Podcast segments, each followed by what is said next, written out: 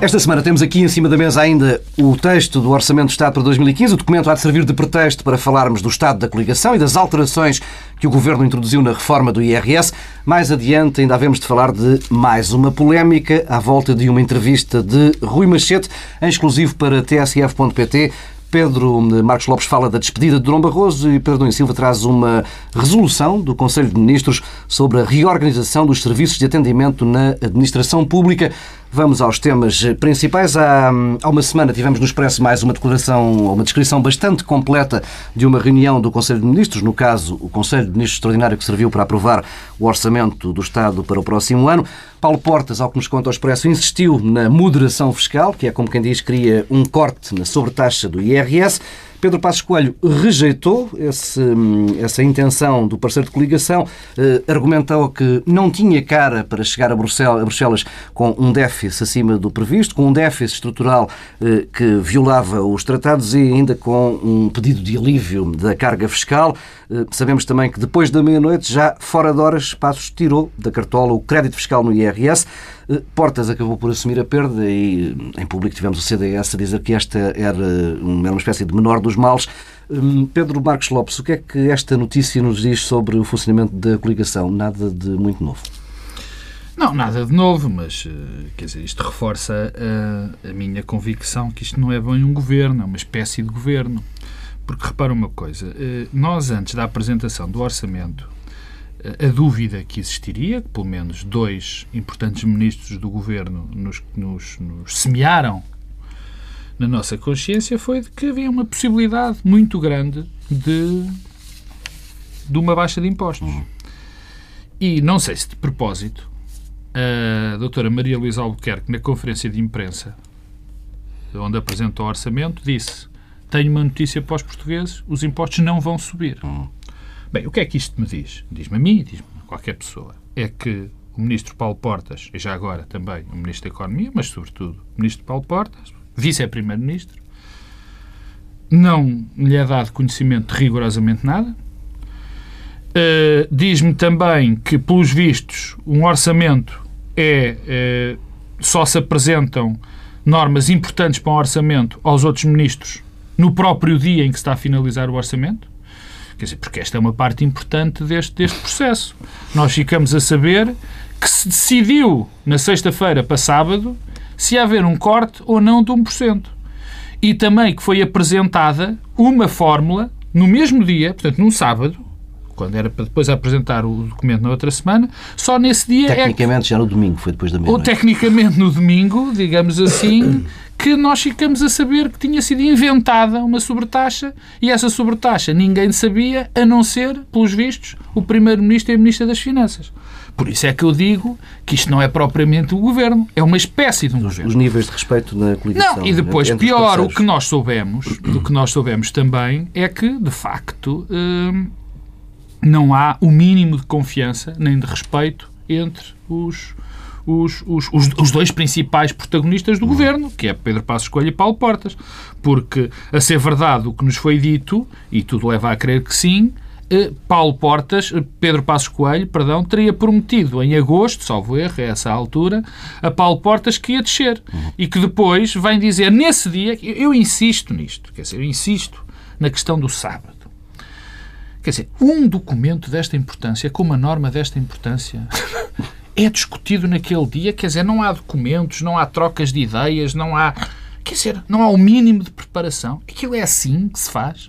Uma coisa desta relevância. Bom, quanto ao estado da coligação, enfim, espero ter mais tempo para falar dele. Isto, dizer, isto demonstra bem o estado da coligação mas digamos que podem existir uh, pesos muito importantes e razões muito importantes para que se vá coligado ou não vá coligado. Agora, e já lá irei, numa segunda volta, mas agora há uma coisa que, que me parece eh, absolutamente claro.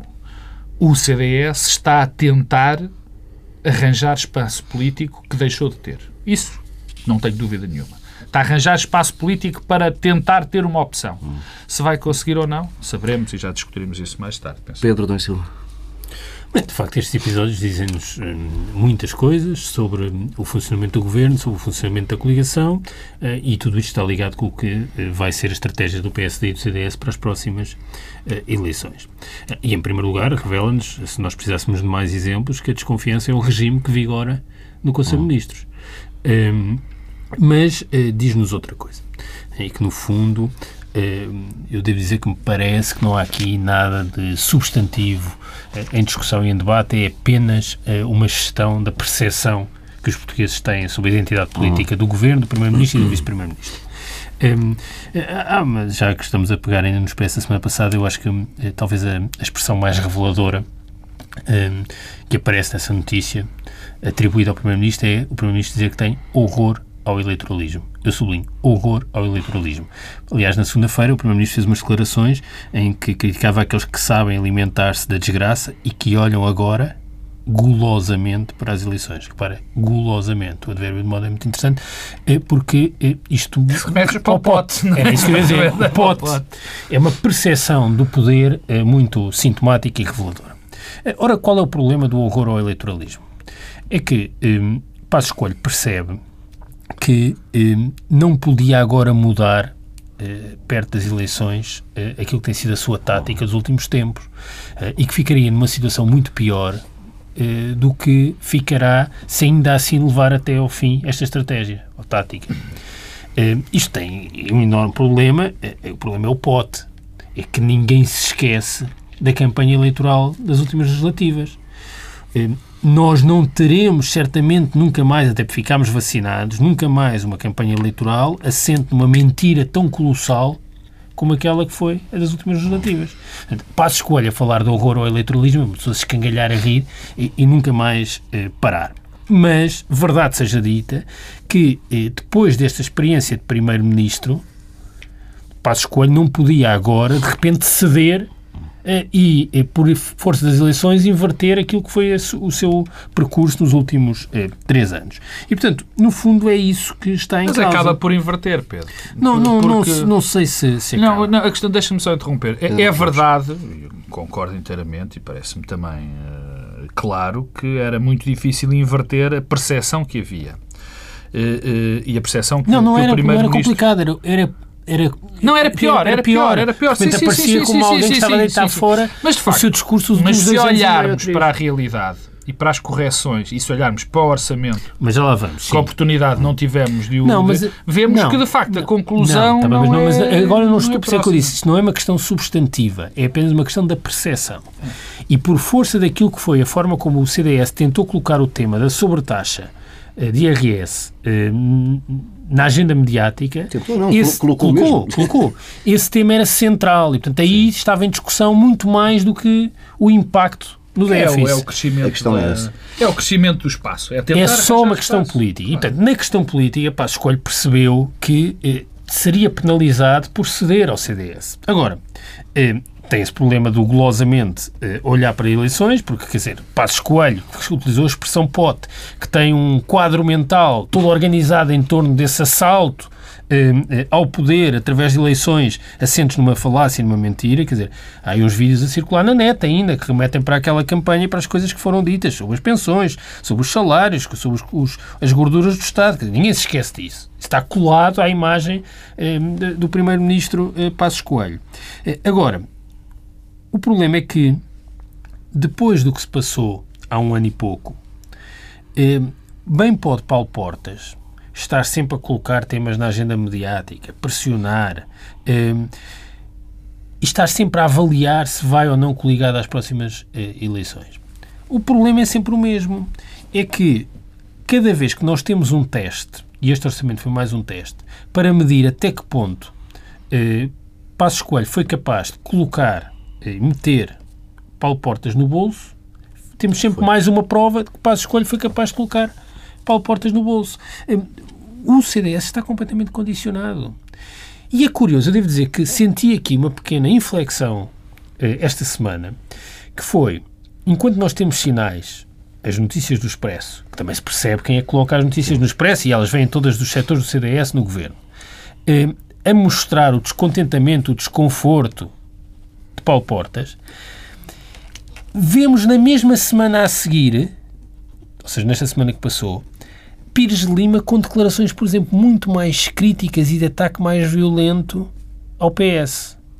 O que sugere que, mais uma vez, há uma tensão interna ao CDS, onde Paulo Portas é aquele que quer romper uhum. e o partido quer manter as pontes. Eh, e, portanto, já, eu vi, senti, já vimos esse filme, já vimos em, esse filme e eu achei curioso que nessa mesma semana, portanto, ontem, eh, Pires de Lima tenha feito uma intervenção nas jornadas parlamentares conjuntas muito crítica e de ataque ao PS. O que me parece que é um sinal de que eh, tentar parar alguma tentação que Paulo Portas possa ter de correr concorrer às eleições separado, porque concorrer às eleições separado também cria alguma possibilidade de eh, algum tipo de aproximação e de sugestão de alguma aproximação ao PS em campanha eleitoral. O, Portanto, pro, o problema...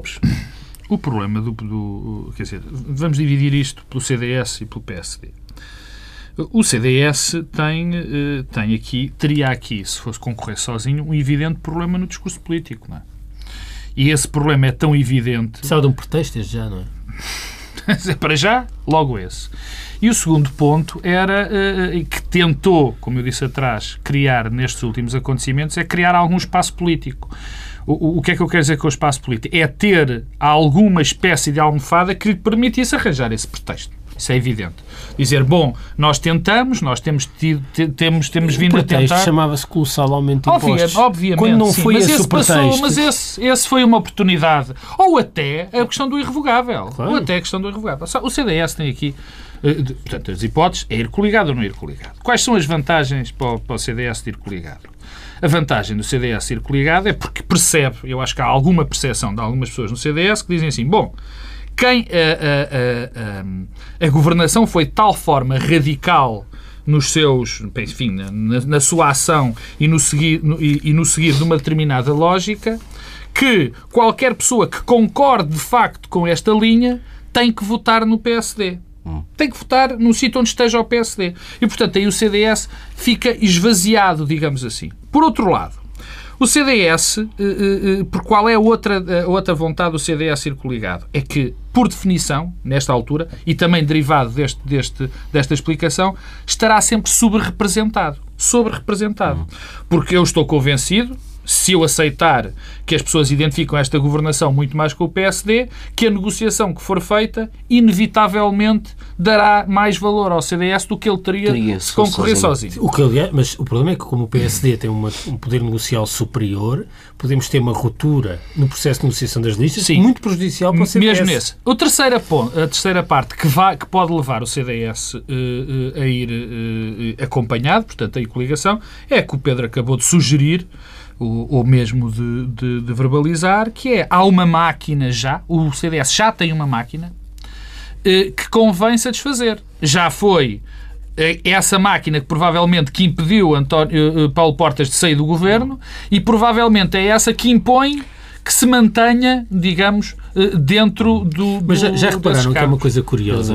Mas... É, é, neste momento, já todos os atores políticos, e não só, sociais também, eh, disseram o que é que pensavam sobre o cenário de uma antecipação. Mas antecipação quase técnica, uns meses. Tivemos antes. um dado curioso. Passos Coelho, no início da semana, ao rejeitar esse cenário, uh, falou pela primeira vez num cenário de crise política. Eu não preciso se era consequência só, ou causa. Não, só, só, só, isso só acontecerá por, não, isso por consenso é uma crise partidos, política. Ou, ou por definição, não, uma crise não, política. Ou como resultado de uma crise política que eu não desejo. Foram essas palavras do, do, do, do Agora, é isso que eu queria dizer. É que só há duas pessoas que não se pronunciaram. Uma que ainda não se pode pronunciar, Presidente da República, Presidente da República apesar de no passado já ter dito, se houvesse um entendimento, todos os partidos em torno da questão, e Paulo Portas. Hum, e eu julgo que o Presidente continua a ter razão numa coisa que nós, nós teremos de mudar, não faz sentido esta norma, eh, eh, julgo que é na lei eleitoral, que, hum, que faz com que as eleições agora sejam.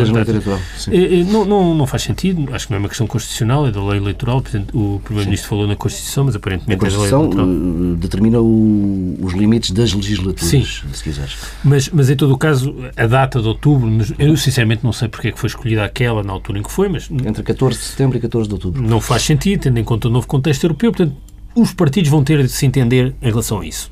Quer saber se será antes ou depois das O próximas Presidente da República lançou um apelo a esse entendimento dos partidos na- na- antes das autárquicas. Antes das autárquicas, no No discurso, de, há um ano. Há um ano, Sim. no, discurso de véspera das autárquicas, eh, lançou um apelo a esse alterar as regras entendimento. de, de- de acompanhamento jornalístico das campanhas e, também dos a questão dos prazos. Isso, entretanto, esqueceu-se essa declaração, era exatamente o que eu queria referir. Essa declaração do Presidente da República há um ano, nunca mais ninguém falou nela e o Presidente da República não voltou Ninguém a falar sobre o assunto. não é? Bom, mas o assunto parece-me relevante e eu julgo que os partidos vão ter de resolver isso, a seguir às eleições ou antes, resta saber quando. Agora, Paulo Portas nada disse sobre o assunto.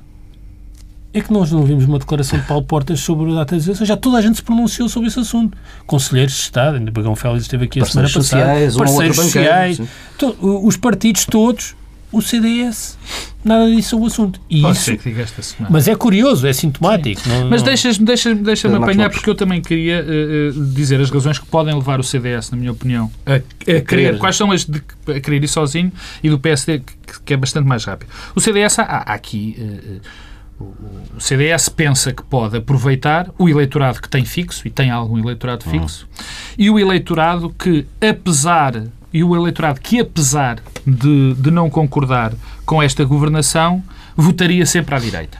E que, portanto, se houver uma coligação, se abastecer, abaste, ah, abaste- ah, ai meu Deus, ser- também abster-se-ia, mas se o CDS concorrer sozinho, irá votar. Quer dizer, essa é, portanto, era provável, e depois o segundo ponto, é o CDS achar que mesmo tendo, e isso é, um, isso é uma possibilidade, o CDS mesmo achando que pode ter um grupo parlamentar muito mais reduzido, coisa que irá ter sempre, mas eu estou convencido que será mais reduzido se for sozinho do que for com o PSD, do que se for com o PSD, se mesmo tendo reduzido, poderá ser esse eleitorado que faz a diferença para que possa o ser a PS chave do um- sistema. Exatamente. Para ser a chave do sistema. Repara, eh, em determinadas circunstâncias é mais importante ter dois ou três deputados do que ter 15. Eh, e esta era uma Até houve um- circunstância. houve altura já houve já houve um, que fez um célebre queijo que fez. Quanto ao PSD, deixa-me só acabar. Em relação ao PSD, o PSD tem pouco, de facto, na minha opinião. Eh, A única razão, e por isso é que é mais rápido o PSD, a única razão que pode levar, que, que interessa ao PSD ir com o CDS, é essa do CDS ter três ou quatro deputados que possa fazer ou não a coligação com o PS para governar. É a única razão, porque o PSD sabe que nessa negociação, por definição, na minha opinião, o CDS vai ficar subrepresentado e, por outro lado, o PSD também sabe que quem foi mesmo adepto desta governação terá sempre muito mais vontade de votar no PSD que no CDS. Portanto, de facto, o PSD aqui é que tem eh, mais ou menos a, a- a faca e o queijo na mão e ser-lhe-á ser-lhe-á basicamente indiferente com o problema, com o possível problema desses três ou quatro deputados poderem fazer a diferença. Vamos avançando para a questão da reforma do IRS. Na semana passada, o Governo eh, apresentou primeiro, através de várias notícias nos jornais e depois com uma apresentação formal, eh, a, reforma do IRS, também acompanhada da, questão do pacote da fiscalidade verde. Ora, eh, a semana começa com eh, algumas emendas a, a este documento, a esta alteração, a esta reforma. Eh, Começámos a saber que iria haver uma cláusula de regime mais favorável ao contribuinte, que evita que as famílias sem filhos eh, venham a ser penalizadas. Eh, Depois, eh, já com a entrada, salganhada, com a é? entrada do diploma no Parlamento na quinta-feira, ficámos também a saber que as despesas, eh, na quinta, aliás, na quarta-feira, ficámos a saber que as despesas com a educação, afinal, eh, vão ser dedutíveis de forma autónoma, eh, não à coleta, mas sim ao rendimento líquido, é um abatimento ao rendimento líquido. Hum, Pedro Dom e Silva, eh, eh, uma reforma desta importância, que sinais são estes de emendas aparentemente feitas em cima da hora, enquanto o documento vai e vem e chega ao Parlamento? Isto é um autêntico orçamento participativo involuntário. Hum, nós temos assistido a um processo participado de elaboração eh, do orçamento, no caso, aquilo que tem a ver com o IRS. Hum, há aqui um exercício sempre difícil, exigente, que é, no fundo, o que nos é pedido, o que nos estás a pedir agora, é que eu interprete o sentido autêntico daquilo que o Governo está a fazer ou a dizer. Hum, e, portanto, Que atenção, pode não ser o resultado final, porque Pois. o diploma deu entrada na quarta-feira no Bom, Parlamento e agora ainda vai seguir então o é caminho um orçamento normal. é? participativo involuntário em curso. Não, não vou falar Não do orçamento, se- são dois diplomas Sim, autónomos. mas não, mas- não, acompanham não na é prática. não. acompanham na prática Não estamos a falar de orçamento, Sim, porque isso é são outra questão. Aliás, autónomos. isto tem impacto ou não na receita? Terá. Então o orçamento mantém-se o nível de déficit ou isto é neutro? Estas alterações todas têm surgido ao IRS posteriores a, a própria ao orçamento. apresentação disto é um erro, porque o que está em causa numa reforma do IRS é montar um edifício novo e dar soluções técnicas. Quem cometeu o erro de misturar isto tudo e de nos fazer crer que isto, no fundo, era uma coisa que importava para o orçamento, foi o próprio Bom, governo. mas então, mas então pegando não nisso, o, o que, no fundo, isto tudo nasce de uma tentativa eh, do governo fazer o seguinte: aumentar os impostos, podendo dizer que estava a baixá-los. Só que foram apanhados. Foram apanhados passados 24 horas. E foram apanhados porquê? Primeiro, é a história de que falávamos há pouco da relação da coligação. É que o CDS não perde uma oportunidade para marcar pontinhos. Não há um secretário de Estado do CDS, ou um ministro do CDS, ou alguém do CDS, que quando fala, quando tem o microfone à frente, a primeira coisa que diz não é o governante X, curiosamente é do CDS, está a fazer uma coisa muito boa. E estes estavam a fazer uma coisa muito boa para um nicho eleitoral do CDS. Famílias numerosas com rendimentos elevados. Do lado fiscal. Ao mesmo tempo que o ministro Mota Soares estava a fazer aquela atrapalhada sem nome para as famílias numerosas pobres, que era pôr-lhes um, um chapéu em cima para receberem eh, Bem, e ainda Moreira, menos e Moreira da Silva a cobrar impostos de forma transversal. E, portanto, o que é que estavam a fazer? Estavam a tentar ocultar o lado regressivo desta medida e tentar dizer que estamos a aumentar impostos, mas estamos a baixar. E o coordenador da reforma do IRS logo classificou isto de uma grande salganhada. Isto deu uma enorme salganhada. Rui Moraes. Porque nós tivemos, primeiro o secretário de Estado Paulo Núncio disse várias vezes, em vários momentos, que quem não tinha filhos a cargo não sairia prejudicado. Hum. Hum, o que não era verdade, não é? Depois hum, aparece a cláusula de salvaguarda. Aparece o Primeiro-Ministro com a ideia da cláusula de salvaguarda. A partir daí está tudo, está tudo estragado. Porque eh, não só eh, hum, a componente de simplificação do sistema está colocada em causa, não é? Como há esta ideia, eu devo dizer que há uma coisa que me tem atormentado, que é aquilo que agora nos é dito é, é nós podemos optar para não sermos prejudicados. O que é que isto quer dizer? Eu posso, é que se eu posso optar para não ser Sim, prejudicado no ser IRS, masoquista, posso tu. ser optar, posso optar para ser prejudicado. Mas isto faz algum sentido? Quer dizer, se- ser algo, cada contribuinte, quando preenche a sua declaração, é que tem de escolher não ser prejudicado? É que se tem de escolher não ser prejudicado, é, o que está a tentar se- ser feito é aqueles que são menos capazes de gerir o sistema, de preencher a Os declaração, níveis de iliteracia fiscal que é em Portugal. e, basta, e não, não é difícil ser, eh, ter esse problema. Eh, eh, Presente. No fundo, as pessoas não são capazes de perceber se têm de optar ou não. Portanto, isto é uma, é uma, uma, uma artimanha para conseguir eh, sacar mais eh, Mas- receita. E com uma coisa que, aliás, agora o, o tema dos sítios e das colocações de professores nos deve recordar. É a pressão que isto coloca também sobre os sistemas informáticos. Eu não sei bem como é que o sistema informático das finanças, a certa altura, trata estas possibilidades todas que são... Tri- Tribunal eh, veio dizer que esta semana que o sistema dizer- informático das finanças está por um fio. Devo-te houve dizer primeiro que, devo-te dizer, e tenho muito pouco Pedro medo de me enganar, não trata. Pois Não não, faço, eu não sei. Mas, ou seja, mas- isto tem impacto na gestão do sistema, eh, tem eh, um problema que é o, o- Orçamento de Estado, quer dizer, vão apresentar um retificativo para alterar estas coisas. Isto foi aprovado em Conselho de Ministros, estas versões com estas Já alterações. ter percebido que Eh, não há, não há consenso. Portanto, no fundo, e depois essa questão curiosa das despesas de educação, é que também depois fica-se com a sensação que eh, este regresso das deduções com despesas de educação, eh, quando há uma semana era indistinta das outras despesas, e era indistinta porquê? Porque é o esquema da tómbola dos carros, transporta para tudo. Que é, vamos aceitar tudo, que é para as pessoas pedirem eh, recibo de tudo. Indiscriminadamente, Só que, entretanto, eu imagino que as escolas privadas, que estão a perder alunos em catadupa, tenham vindo dizer alto lá, alto lá, voltem atrás com essa brincadeira. Portanto, voltam as despesas de educação. Portanto, isto é uma verdadeira salganhada e é este espetáculo, de facto, um orçamento participativo, eh, involuntário, em curso, connosco a olharmos. Pedro Marcos Lopes, identificas aqui uma estratégia de comunicação com aquela habitual, aquele habitual truque de eh, dar uma notícia péssima e depois uma outra menos má, eh, ou é apenas eh, Começou desorientação? assim. Começou assim. Não começou bem, começou parecido. Não, eu, eu acho, francamente, que aqui há, há- há uma incompetência total, para variar, e não é só na questão da comunicação, é, é no próprio processo. A, a- a Comissão de Reforma do IRS tinha um objetivo. Hum. A Comissão de Reforma do IRS e o que se ia ser feito no IRS era e Simplificar. é simplificar, o que já sabemos que a cláusula de salvaguarda vai ficar bonito, mas Tornar a enfim, coisa mais amiga das não era agora. famílias. Já aí vou, que esse é um ponto importante. Simplificar, redefinir o, o edifício, eh, trazer deduções e possibilidade de deduções diferentes, ou seja, montar um, um quadro. Aliás, não é, não é, não eh, isso é tão evidente que, quando temos o Presidente da Comissão a dizer que está transformado numa grande salganhada, ele não está, como vocês podem imaginar, a dizer que o seu trabalho foi uma grande salganhada. Ele está a dizer que fez o seu trabalho, trabalho. e que alguém lhe deu cabo do trabalho. Quer dizer, que isso em 48 claro. horas. Em 48 horas. Portanto, o que aqui estava em questão, e, e essa era a única lógica possível, a única lógica possível, para que esta reforma do IRS não estivesse imediatamente plasmado no, no documento do orçamento, era esta. Era, estávamos a montar uma coisa diferente, um novo edifício.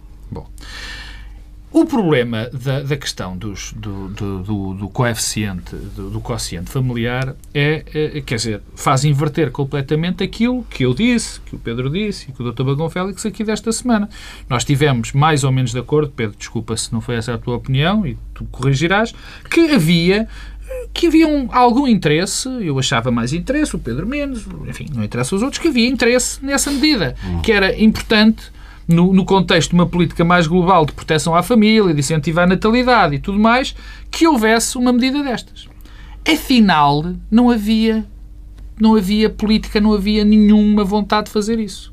A vontade que existia era de de, de, apenas ter mais impostos. Porque havia aqui uma decisão política. Isto foi-nos comunicado como uma decisão política. Que íamos beneficiar as pessoas com mais filhos, com esses objetivos políticos. Afinal, isso não existiu para coisa rigorosamente nenhuma. E, portanto, o governo, como percebeu que havia alguma pressão da opinião pública das pessoas, porque é que as pessoas que não tinham filhos não iam ser prejudicadas ou não iam ser também beneficiadas, quer dizer, o governo foi atrás dessa, dessa, dessa opinião pública, ou disso que foi dito, e que, portanto, inverteu completamente a lógica a questão é, original. Um, uma, uma fatia tão grande da política não, fiscal como o IRS desta forma? Não, o problema é não, porque repara, se aquilo que nos foi dito há uma semana tinha lógica. Nós podemos não concordar. Sim, concordar não, mas... Podes não concordar, mas tinha uma lógica interna. Havia uma estratégia. Não, o que não tinha lógica era criar a ilusão de que aqueles que não tinham filhos a carne... Obviamente. Esse é, que, esse, esse é o ora bem, esse é que é o pecado. Então, porque... Os relativos seriam sempre prejudicados. Não, não, não, mas havia uma lógica... O, o erro é o que o Pedro disse. Porque, mas isso isso não foi dito pelo Presidente da Reforma, nem da Comissão não, de Reforma, nem nada. Exatamente. Quer dizer, o problema é que queriam fazer uma coisa, mas estavam a dizer outra. Porque eu concordo com uma das lados, eu disse que não ia falar sobre o tema, mas eu concordo com, com a política de incentivo e de fazer mais deduções para quem tem filhos. Quer dizer, pensei que era essa a política e afinal não era. Não era. Não era, pura e simplesmente não era. E foi dito que era e foi dito que não era. Portanto, isto não é maneira de fazer umas coisas. E mais uma vez, quer dizer, eu não me prendo muito uh, à questão da, da, gestão da comunicação deste processo. Porque o que aqui está é, mais uma vez, a nossa conhecida, muito falada, cantada incompetência brutal e total que nós Mas eu acho que é aqui agora. um processo... é, é um lado eleitoralista do, não, há um lado, do documento. Do não, há um lado de comunicação, porque o orçamento foi apresentado como sendo uma coisa boa um, e... Ah, nesse aspecto é diferente. E dizer que estavam a baixar os impostos no IRS para as famílias que tinham filhos. O objetivo era isto. É era dizer, este orçamento baixa os impostos para as famílias que têm filhos. Era esta a mensagem. O problema é que foram apanhados. E isto acontece porque o CDS quer sempre marcar pontinhos. Quer sempre dizer que faz isto, baixa os impostos para as famílias que têm filhos, eh, baixa os rendimentos dos malandros, eh, dos pobres, que têm muitos filhos também. Portanto, eh, eu acho que mais grave de mentira colossal, digamos, eu acho que aqui o maior problema é que eles houve um erro ou uma mentira qualquer, é na questão da dedução das despesas de educação. Aí o Pedro Adão e Silva ah. tem razão, quer dizer, isto é nitidamente, eh, eh, eu não acredito, nem sabendo a incompetência com que estou a lidar, que de repente alguém se tenha esquecido das deduções às despesas de educação, só, não acredito. Muito rapidamente um comentário à questão de Mota Soares foi ao Parlamento e não conseguiu explicar os 100 milhões de, de euros de poupança eh, que estavam inscritos no orçamento na questão dos apoios sociais. Hum, não conseguiu porque não é explicável. Hum. É, quer dizer, no fundo, o que o governo quer fazer é fazer uma coisa que já existe e aplicá-la a um conjunto vazio. Ora, eu não sei como é que se poupam 100 milhões fazendo uma coisa que já existe aplicando a um conjunto vazio, a menos que se vá fazer uma coisa diferente daquela que já existe, aplicando a um conjunto que não é aquele que se diz que vai aplicar. É, porque, claro que é essa a segunda. É, é, porque bem sei que o ministro Mota Soares, que é ministro há três anos e pouco, é, foi à Comissão e criou uma prestação nova, é, nova Subsídio Social Doença. É, era uma daquelas prestações onde ia poupar dinheiro. Pode, pode ser por aí, que é o governo cria, cria e diz que eh, corta logo 100 milhões. Talvez seja essa a solução. Agora, eh, já tivemos essa conversa aqui a semana passada. Eh, prestações não contributivas substitutivas do rendimento de trabalho não há nenhuma. Eh, podemos uh, aceitar que o subsídio social de desemprego é uma Sim. prestação uh, não contributiva substitutiva de trabalho. São, são 300 milhões para cortar 100 milhões em 300 milhões nos beneficiários do subsídio social de desemprego. Não sei se estamos bem a ver quem é que são. é um terço. Somarmos o RSI, são 300 milhões mais 300 milhões com o RSI, que é um pouco menos do, do que o subsídio social de desemprego. Para cortar 100 milhões continua a ser muito dinheiro. E o teto, no fundo, é mudar as escalas de equivalência, significa prejudicar objetivamente as famílias muito pobres, muito pobres, que têm muitos filhos. Ora, eh, isto é, é o contrário do que o Governo diz que quer fazer é, na proteção da família e da infância e da pobreza infantil. Depois, daqui a dois anos, quando tivermos dados, se por absurdo o Governo concretizasse isto, que eu acho que estes 100 milhões de euros é como os da pensão de sobrevivência, se por absurdo isto acontecesse, teremos aqui os dados da pobreza infantil a mostrar-nos como é que a opção do governo aumentou a pobreza infantil em Portugal. Já não contentes com, com aquilo que está a acontecer na pobreza entre os idosos, que aumentou depois de ter diminuído com a criação do complemento uhum. solidário para idosos e aumentou quando o governo entrou nesta charada das pensões mínimas, agora querem fazer o mesmo à pobreza infantil. Mas, de facto, é, é o governo que temos, com os ministros que temos. Eu aqui fui alvo de bullying a semana passada. Não, mas vai ser outra vez, estamos com muito pouco não, tempo. Mas é rápido. Pedro. Fui alvo de bullying pelo Dr. Bagão Félix aqui pelo Pedro Adão Silva. Não está cá para se defender. Sim, não, não, mas não, não, é, não os vou atacar de, de modo nenhum. Eh, diz, eu tinha uma explicação para esta norma, que eu percebo que eles tivessem dito que não tinha lógica está nenhuma o, o que eu dizia, mas Pedro Mota Soares veio-me salvar, veio em meu socorro na quarta-feira, quando, falando destas prestações, disse que estas diminuições das prestações sociais são para que contribuem para que as pessoas procurem emprego. Uma coisa que abunda aí aos empregos. Portanto, quer dizer, eh, de facto, não souberam o que estavam a fazer, mas havia uma, uma lógica para isto. Era diminuir este tipo de prestações mas, para que as pessoas procurem tá. Não tem. Oh, Pedro, temos, eu sei que não tem lógica. Avançar, temos de avançar para um ou talvez dois momentos zen para este fecho do Bloco Central. Temos mais uma entrevista do Rui Machete que deu polémica, não é a primeira, talvez não seja a última.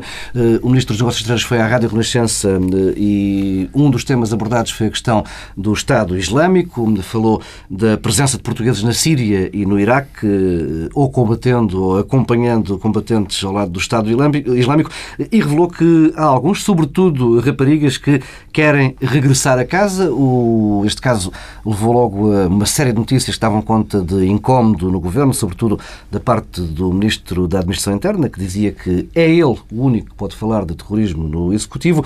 E Passos Coelho, eh, ainda ontem, na sexta-feira, ao final da tarde, dizia que a ele nada disto lhe provocou incómodo.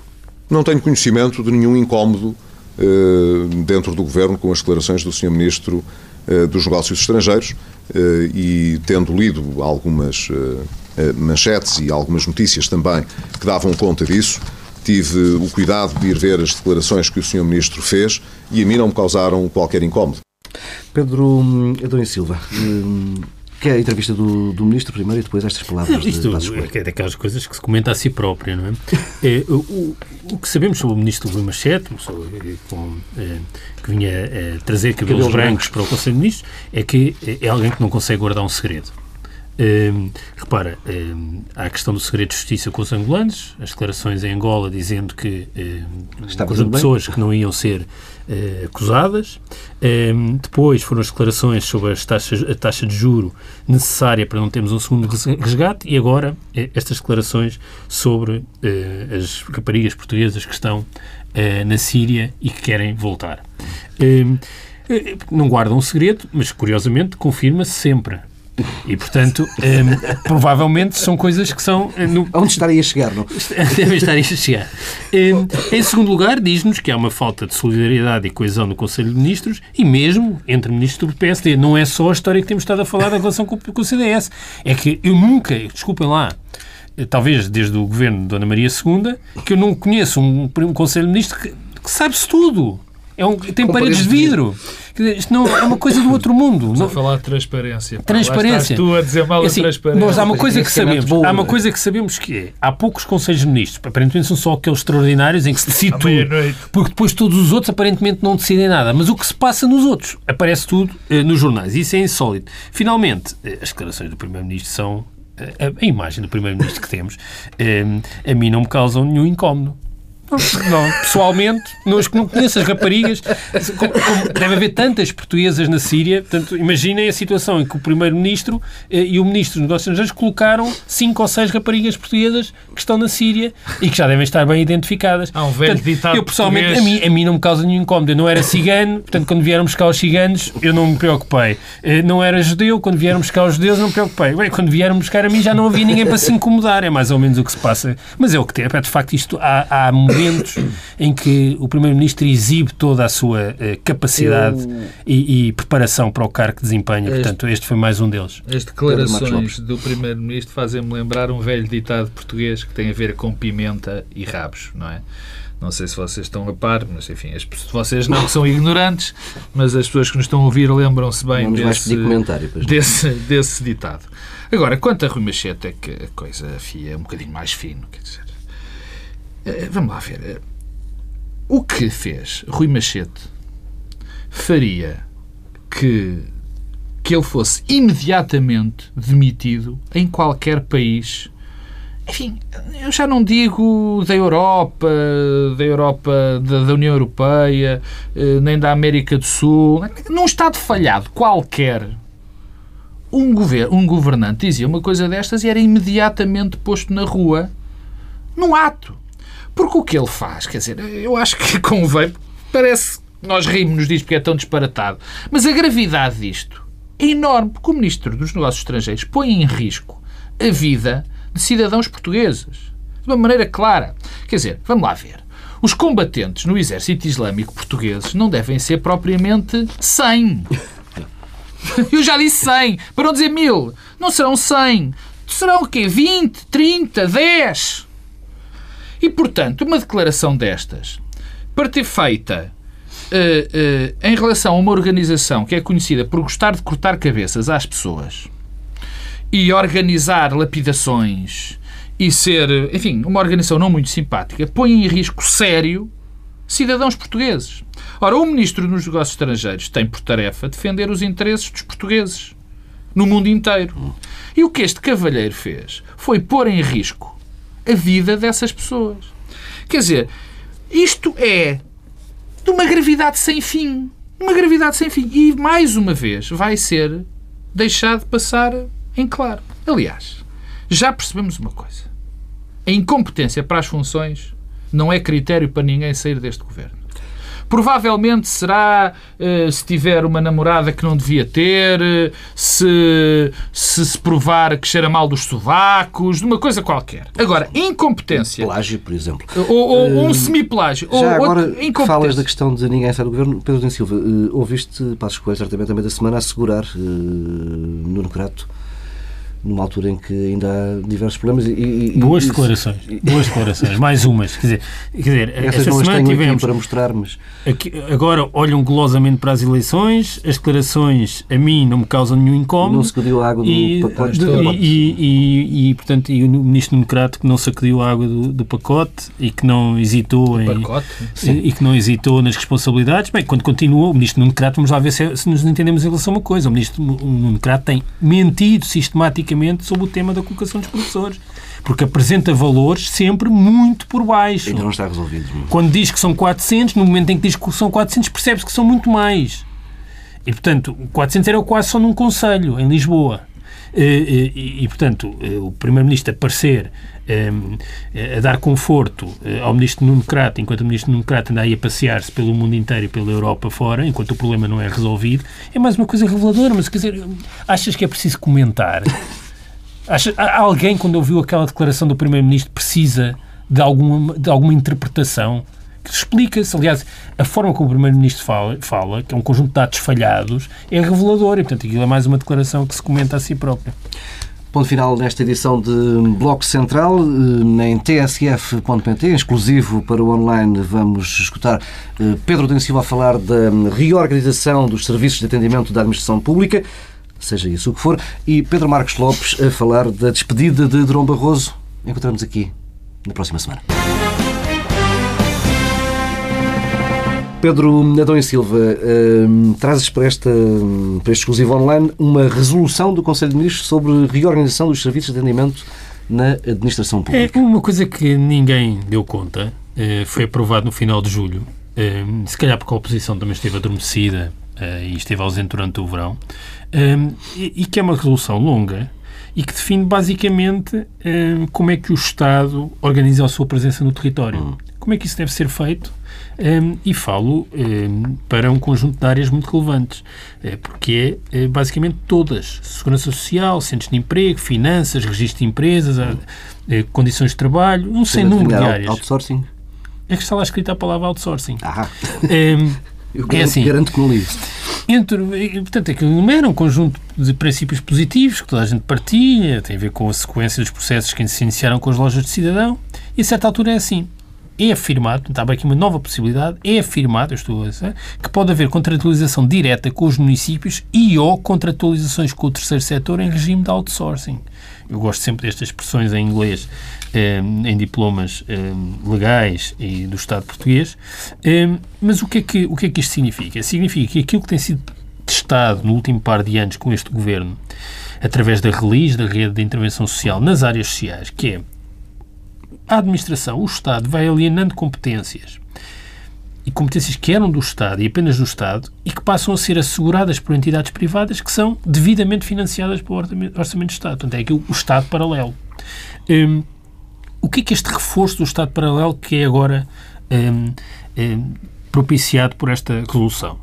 Bem, em primeiro lugar, é uma deslegitimação objetiva do Estado eh, e que vê as suas capacidades sistematicamente a serem diminuídas. E depois destes últimos anos, onde o que nós sabemos é que precisamos mesmo é de um Estado capaz de, de nos defender e regular o funcionamento do mercado, é em si sintomático degradação da prestação de serviços públicos, porque isto, esta fragmentação, porque a consequência é também uma fragmentação do território, significa também degradação da oferta e da prestação de serviços. A questão é, há poupança, há controle de, Bem, da despesa? Primeiro, isto foge aos mecanismos de controle da administração central. Esta ideia de eh, tudo passar a ser fragmentado no território e contratualizado com entidades do terceiro setor em outsourcing foge aos mecanismos de controle eh, da administração central, coisa que já acontece, aliás, na transferência de recursos para as IPSS na, na, na primeira infância e na terceira idade. E depois, eu devo dizer, porque isto é possível, daquilo que, de acordo com o que está escrito na resolução, a ideia de que a informação fiscal e a informação da segurança social pode estar descentralizada e acessível ao nível local, é uma ideia que a mim me inquieta. Hum. E não é só por causa do terceiro setor. Eu não sei se quer que o poder local possa processar prestações sociais ou saiba como é que é que cada contribuinte, que tipo de, de registro de contribuições é que tem ou que tipo de impostos é que pagou. É uma coisa que a mim me inquieta. Acho que estas coisas têm de ser centralizadas e têm de estar sujeitas a, a controle. Agora, é evidente que esta ideia do Estado em outsourcing é bem coerente com uma visão e uma interpretação minimalista do que é o interesse público. Este governo confunde interesse público com o interesse dos contribuintes, por exemplo, sistematicamente, mas isso é outra eh, discussão. Muitas vezes o interesse público está em contradição com o interesse dos contribuintes, pode estar, Hum, mas é também uma ideia com consequências. É que, eh, passo a passo e lentamente, o Estado regressa àquilo que eram as suas funções tradicionais no século XVIII ou no século XIX. O monopólio da violência legítima. Para o Estado fica a ordem e a segurança. Isto vai ter consequências económicas e sociais.